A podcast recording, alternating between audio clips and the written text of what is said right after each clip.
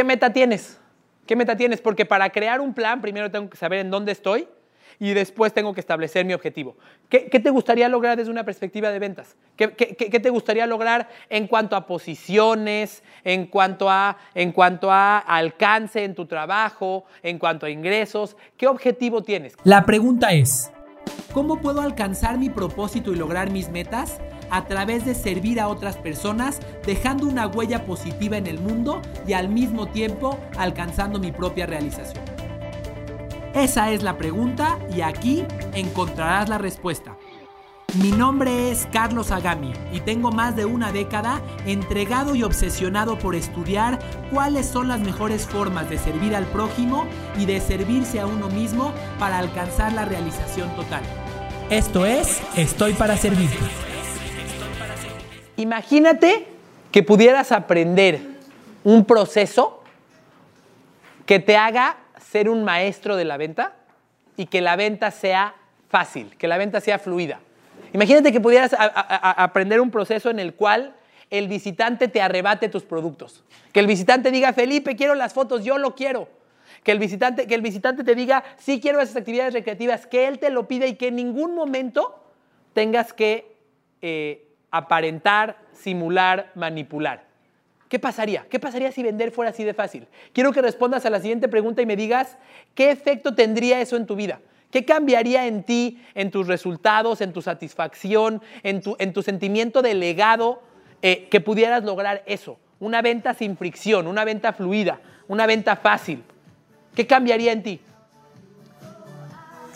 No solamente hablamos desde una perspectiva profesional, también desde una perspectiva personal. Venga, ¿Qué meta tienes? ¿Qué meta tienes? Porque para crear un plan, primero tengo que saber en dónde estoy y después tengo que establecer mi objetivo. ¿Qué, te gustaría lograr desde una perspectiva de ventas? ¿Qué, te gustaría lograr en cuanto a posiciones, en cuanto a, en cuanto a alcance en tu trabajo, en cuanto a ingresos? ¿Qué objetivo tienes? La voz a la que más le creemos cada uno de nosotros es nuestra propia voz. ¿Bien? Lo que yo te diga entra a tu cabeza con un filtro, pero lo que tú dices eh, es, lo primero lo que vas a creer. La persona que verdaderamente puede influir en, los demás es aquella que logra que la, que la otra persona verbalice lo que tú quieres que diga. ¿Me expliqué? Lo vamos a trabajar en cómo lograrlo. En este, este, taller no solamente es filosófico, este taller termina con tácticas. ¿Bien? Pero, pero primero es saber para qué lo estoy haciendo. Así que para lograr esto, vamos a hacer un ejercicio que estaremos haciendo varias veces el día de hoy de compartir nuestras respuestas. A mí me interesa que tú, tú mismo te hagas consciente de lo que acabas de escribir, que tú mismo digas, oye, la verdad es que sí quiero cambiar mi forma de vender. O que tú digas, no, la neta es que estoy contento, me siento contento con la forma en la que vendo hoy. Si es así, pues no quiero sonar como maestro de la prepa, pero pues no tienes que estar aquí, porque quizás no, buscarías un cambio. Eh, así que por favor, para que, para que tú mismo te hagas consciente de tus respuestas, se las vas a compartir a una... Te voy a citar de aquí en adelante con la frase que acabas de decir. La venta es un proceso altruista. Déjenme, déjenme decirles algo. El producto que vendes, hagan, hagan esta reflexión. El producto, servicio o actividad recreativa que vendes, ¿contribuye positivamente a la vida de tu, de tu visitante? ¿Sí o no? Sí.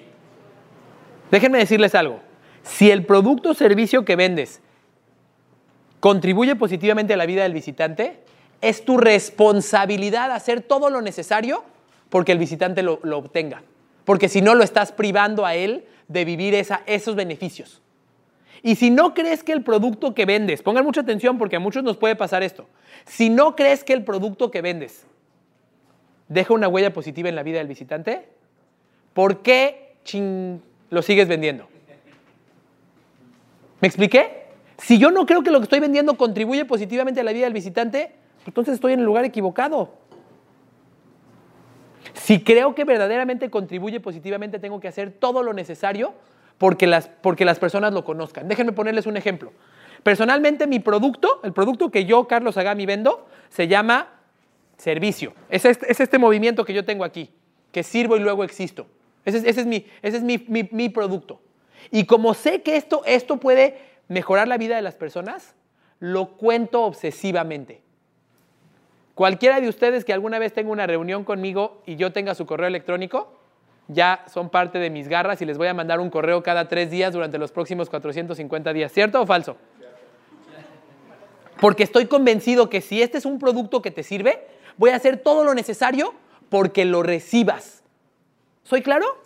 Pero hay algo, eh, de- decía Julio algo bien interesante. Eh, el equipo, si, logramos esta visión, el equipo va a estar menos estresado. Cuando cada uno de nosotros estamos utilizando alguna técnica de manipulación, ¿saben qué pasa dentro de nosotros?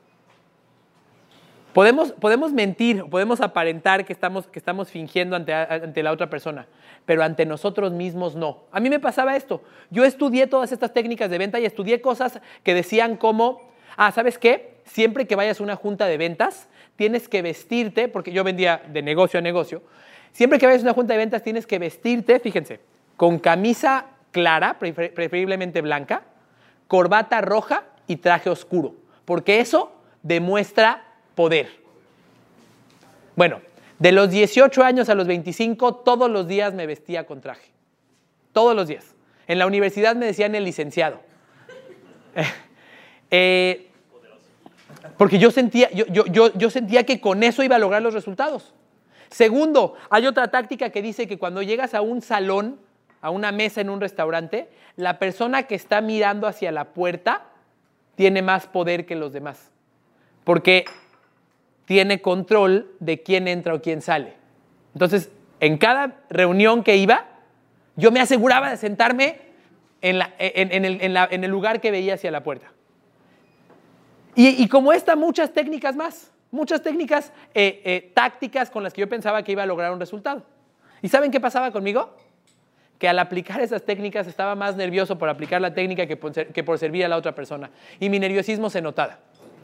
Mi nerviosismo se notaba y mis resultados no eran buenos. ¿Bien? Ahora les quiero hacer una pregunta a todos ustedes. Ya tenemos, ya todo este ejercicio lo primero que busca es que cada uno de nosotros reconozcamos por qué es importante para mí. No porque es importante para Alejandro Edelman o para, o para Grupo Escaret, porque es importante para mí, cada uno con nuestra propia definición. Bien, ahora les quiero hacer una pregunta. Bueno, antes de hacerles una pregunta les voy a contar un chiste. Ustedes saben que yo soy de religión judía. Eh, bueno, ya les conté, soy de religión judía. Este, y los judíos tienen un ADN, o al menos ese es el, el- el, eh, el estereotipo, este, que tenemos un ADN comerciante, ¿no? que te venderían hasta su, hasta su mamá si fuera necesario. Entonces, había un señor, el señor Abraham, que estaba en el hospital a punto de morirse. Entonces estaba acostado en la cama y dice, "¿A ¿dónde está David? Y llega, llega su hijo y le dice, papá, aquí estoy. Hola David, ¿a dónde está Moisés?